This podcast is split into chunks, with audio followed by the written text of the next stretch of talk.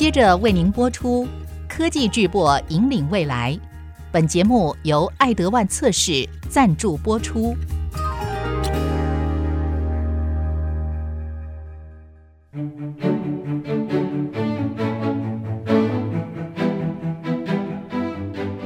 聚焦全球自动化测试设备，领航科技大未来。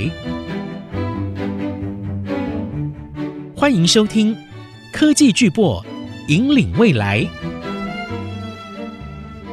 IC 之音主客广播 FM 九七点五，我是谢美芳，欢迎听众朋友收听《科技巨擘引领未来》。《科技巨擘引领未来》这个创新的节目是由阁主谢美芳为您主持。要邀请听众朋友聚焦全球自动化测试设备的领航者，共同一窥半导体测试世界的风起云涌。今天邀请的来宾正是我们的爱德万测试董事长暨总经理吴万坤和我们的副总经理苏永红。首先，万坤兄，欢迎您来，真是期待已久啊！哎，美芳姐你好，谢谢，很高兴来到您的节目了。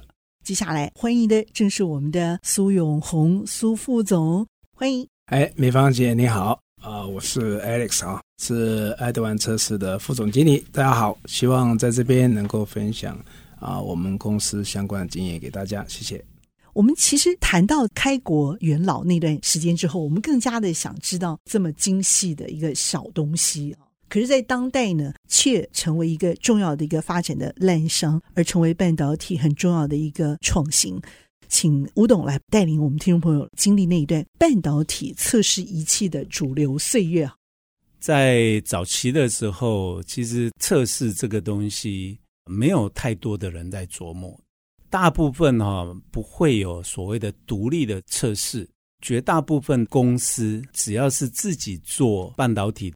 他们自己在公司里面会成立一个测试设备部门，这个部门就是针对他们自己所生产的 IC，自己制作测试设备来测他们自己生产的 IC。爱德万比较不一样的是，爱德万从一九五四年成立，一直都是一个算是独立的公司，没有错。我在上一次有讲。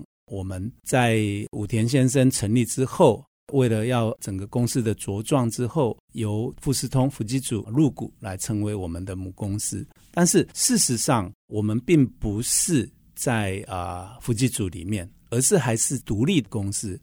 比如说像头须巴像 Hitachi，可能大家会觉得，诶，Toshiba 有做 IC 吗？Hitachi 有做 IC 吗？啊，有的。他在那个年代的时候，其实是相当大的哦。啊、嗯，每一家日本机电公司，他们自己在他们公司里面都有他们的自有测试设备。是这个就很好玩了。他只针对他们自己的东西啊来做开发测试设备。那爱德万比较不一样，爱德万一开始就是设定在要用制作所谓的。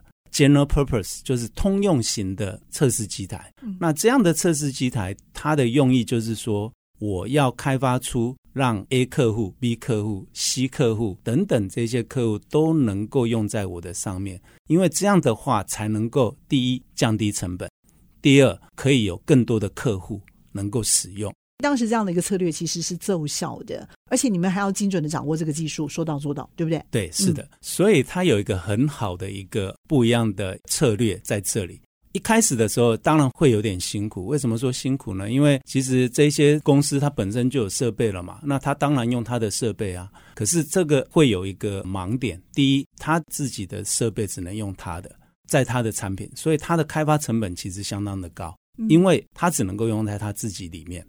第二个，当整个呃环境改变的时候，它会跟不上来，因为开发测试机并不是说 IC 晶片开发完了之后，测试机就等在那边等着给它测，不是这样子的。所以其实它要掌握到整个刚刚卢美芳姐提到的，就是你要怎么样子能够掌握到市场的脉动，这个也是相当大的一个 challenge。后来，事实证明了一件事情，就是我们在整个公司的并购流程中，我们有因为也算是客户的要求啦，我们陆陆续续的也并购了一些客户他的测试设备部门，也就是说，后来这些公司呢，他觉得说，与其养他们自己的测试设备部门，那还不如干脆用我们的。但是这些测试设备部门怎么办呢？最后面他把这些测试部门卖给了爱德万，嗯，所以日本那一段时间并了非常多客户端 IC 供应商的测试设备部门。这个代表的一件事情就是说，我们看到在一开始的时候，这个 market trend 策略应该怎么做？那我们设定这样子的一个方式，那也达到了我们的需求。那也因为客户他发现，其实只有他自己在做这些自有的东西的时候，不符合成本效益的情况下，他就放弃了这一个方式，转而由专业提供这样的服务的公司来提供测试设备给他。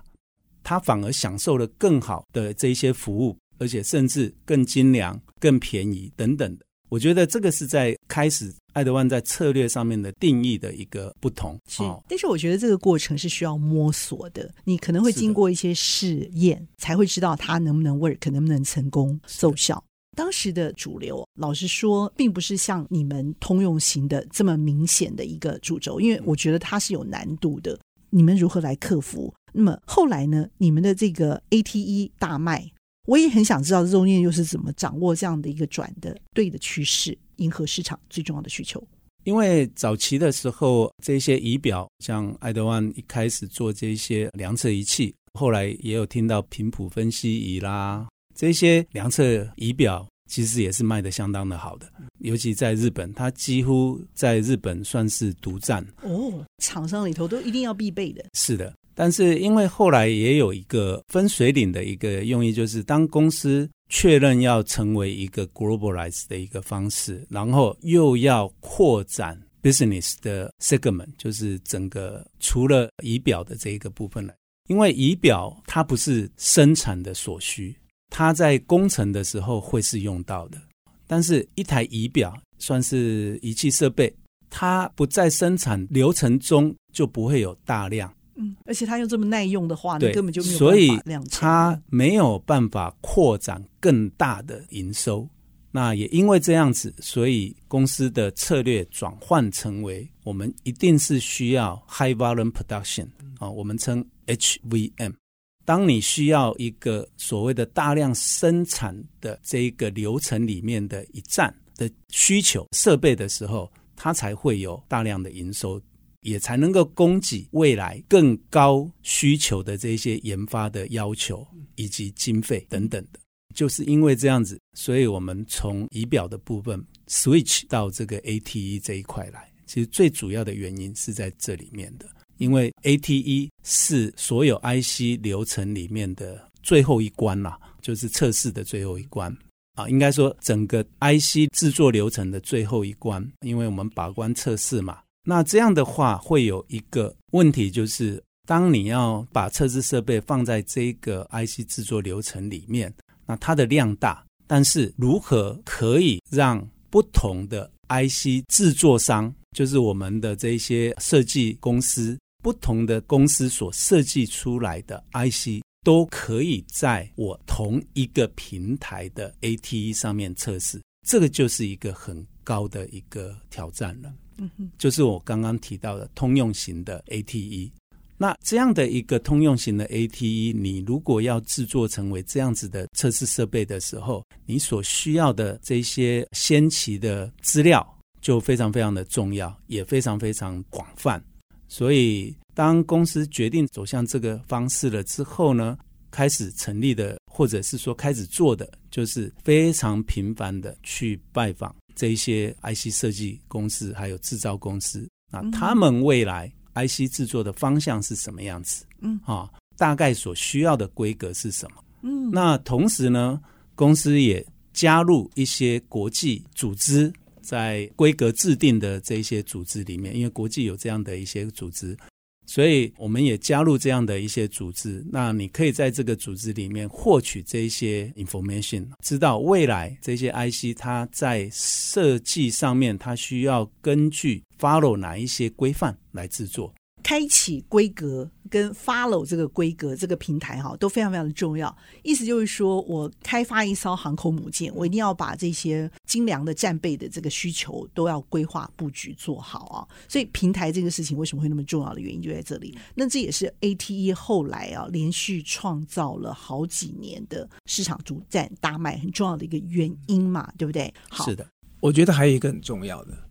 Advantest 它早期就是从量测仪器起家，比如说，当我看到 ATE 这个是我要的市场的时候，哦，那可能别人也有看到未来会带来一个营收的市场。好，我们说，假如说我看到一个蓝海，但是问题是我能不能有我的这个技术去做这样的一个市场？好，那当然从爱德万成立。我们从简单的 meter 开始仪器到 spectrum，那当然中间很特别的，我们有一些所谓的讯号产生器啊，因为你要量测，量测东西就是说你要有这个技术产生讯号，量测讯号。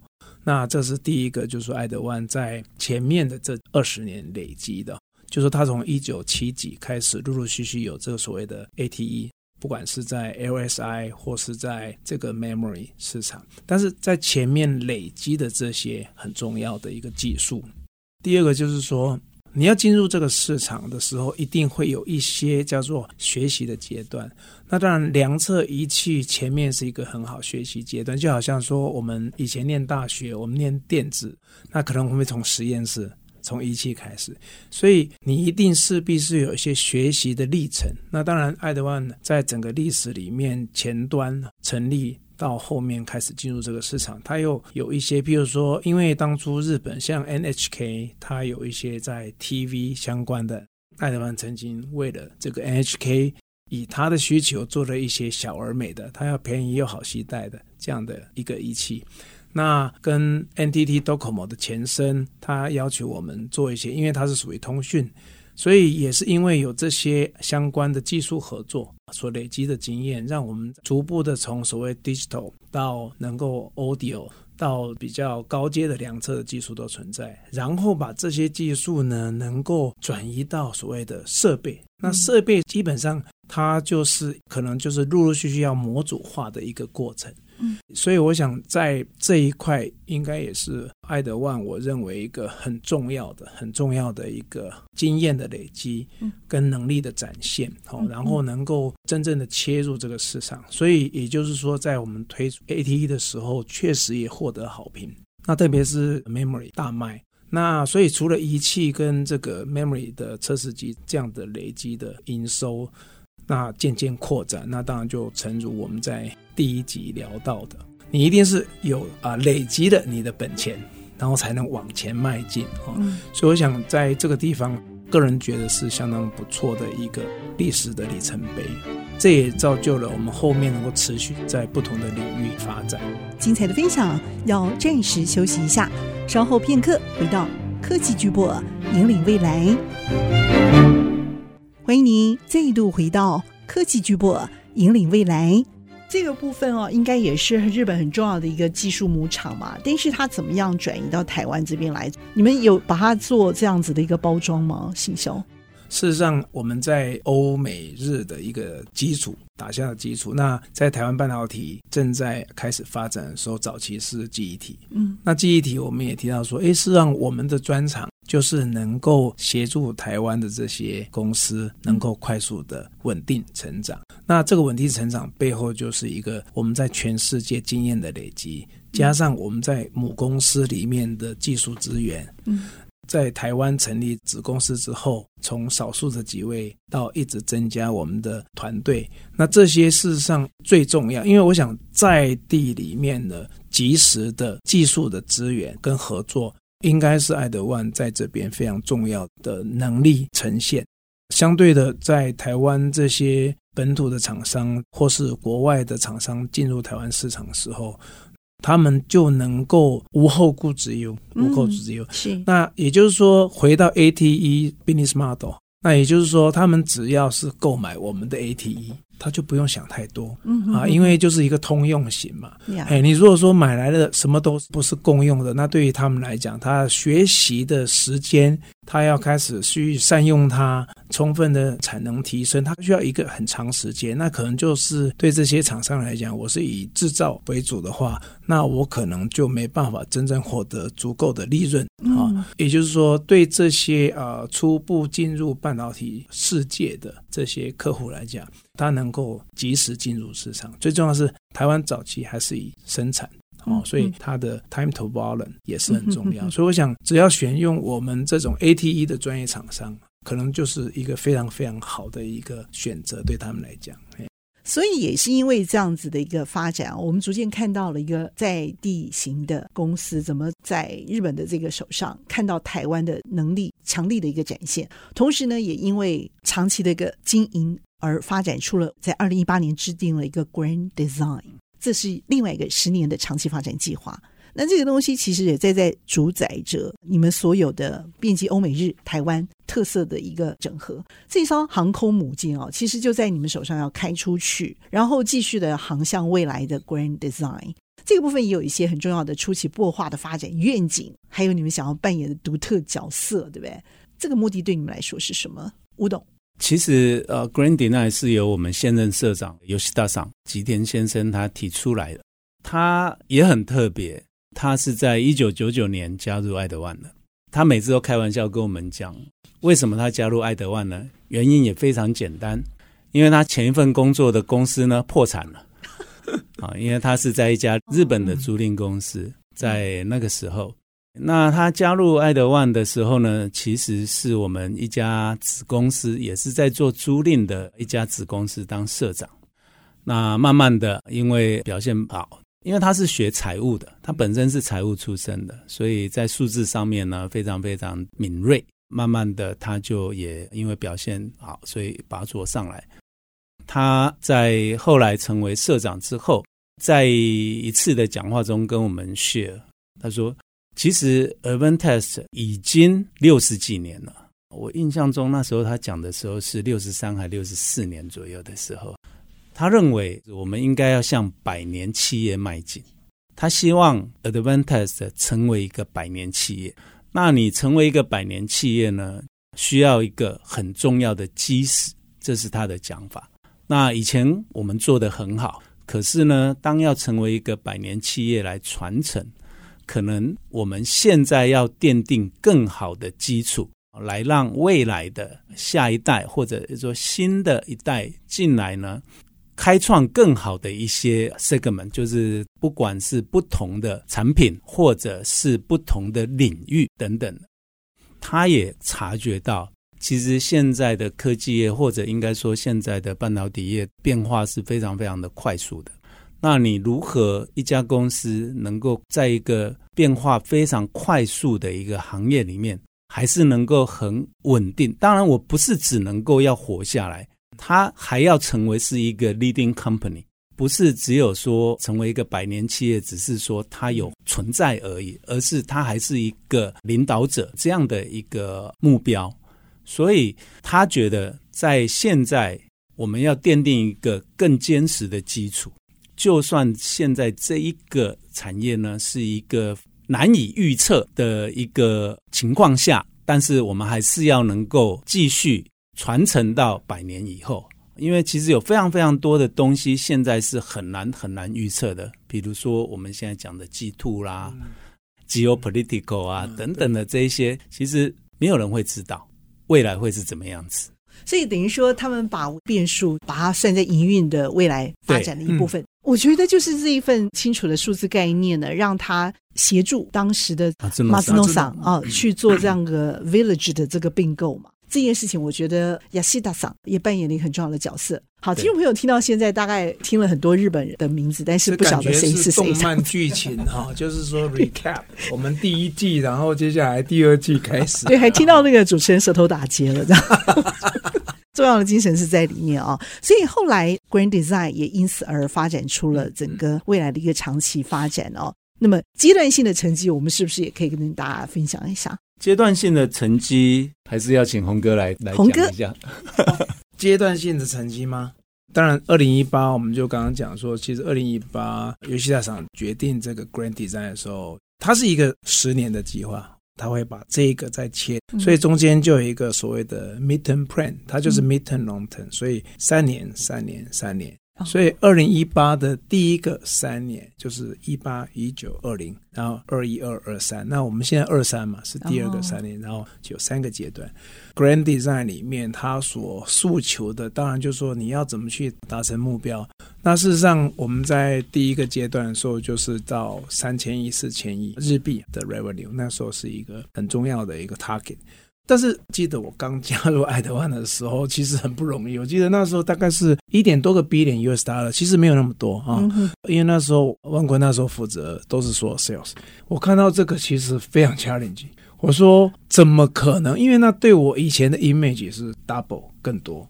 所以那个时候，Grand Design 三个阶段，第一个阶段大家看到就是 surprise，就是说，诶，可以这么 aggressive，很 challenge，很 challenge。所以就是说，万坤当初非常非常 challenge，他是 lead 所有台湾的 sales team。好，也就是说，这个地方它其实就有几个着眼点，着眼点就是说，诶，那怎么做到这个 Grand Design 的目标？那当然就是会有几个，譬如说，怎么样增加我们对客户的 added value 附加价值？怎么样在我内部的 operation 里面的 efficiency 提升？怎么样去再开发一个新的 business？譬如说，我们有新的 business 的 team，比如说像 medical 这种哈，我们讲生计的这种 medical。诸如此类，那这些都是一个对 Grand Design 当初很重要的一个执行的目标，所以在这个时候，二零一八提出，他就也是被选入当年度的名人堂。接下来在执行面的时候，我想一个是我们也做了很多事情，包括并购这些东西也其一。那其实那个当下，大家很多人都很怀疑的，但事实上连续的三年哈，MPT 前面的三年真的大家都傻眼了。怎么傻眼呢？那譬如说，在二零二一二二连续的三年都一直创历史新高，一直创历史新高。比如说三千亿，超过四千亿，那甚至于二零二五千亿日币，其实大家都不知道，只知道往前冲。这样的结果让大家都觉得，哎，这是有可能的。从 Mission Impossible 到 Possible，就是因为这样子，呃，也可以看到在这中间的诟病，Merge 快哦。我们从一九年开始去并购所谓的系统，就是我们讲 system level 测试的公司，我们现在叫 ATS Advantage Test System）。一九那二零并了一个做 socket 美国的公司，二一并了这个 IDA 的 Tanova 是做这个测试界面的。持续在二二我们又并了一个做车用 IC 测试设备，在意大利一家公司 Crea。所以事实上这里面一直往前在走。这个结真的是也让啊、呃、业界哦跟相关的人去肯定，所以就是说这样的结果让游戏大厂在二零二一 又再度被获选为名人堂之一。所以我想目前我们也是很努力的在往这个达成我们的第二阶段的三年。他第一次得到半导体名人堂这样的一个殊荣，就是一八一八他提出这个 Grand Design 跟 Midterm Long-Term Plan，因为。要提出这个，其实确实啦，真的是不容易。那、嗯、通常会看到成果之后，大家 admire 这个成果嘛，嗯、就会再再一次的给殊荣，二次肯定呀。OK，是，所以这也是创下了一个记录哈。他个人也是你们公司的记录。确实，从公司历任社长，应该他是两次被 recognize。这个是属于 VLSI Research，、嗯、但是现在叫 Tech Insight 一个 research company，基本上 Chip Inside 的这种，他们就有啊，历年你都查得到进入名人堂、嗯嗯嗯、得奖的，其实都是半导体掷地有声的名人、啊啊、对对，对，对，其实大部分都是这个。嗯，所以为你们喝彩，也再一次的谢谢你们对于我们半导体产业链扎实而重要的贡献。谢谢我们的爱德万测试 Alex 们精彩的分享，谢谢两位 leader，谢谢，谢谢，谢谢。我是谢美芳，科技主播引领未来。我和两位 Alex 兄一起和大家 say goodbye，拜拜。本节目由爱德万测试赞助播出。爱德万测试邀您一窥半导体测试世界的风起云涌。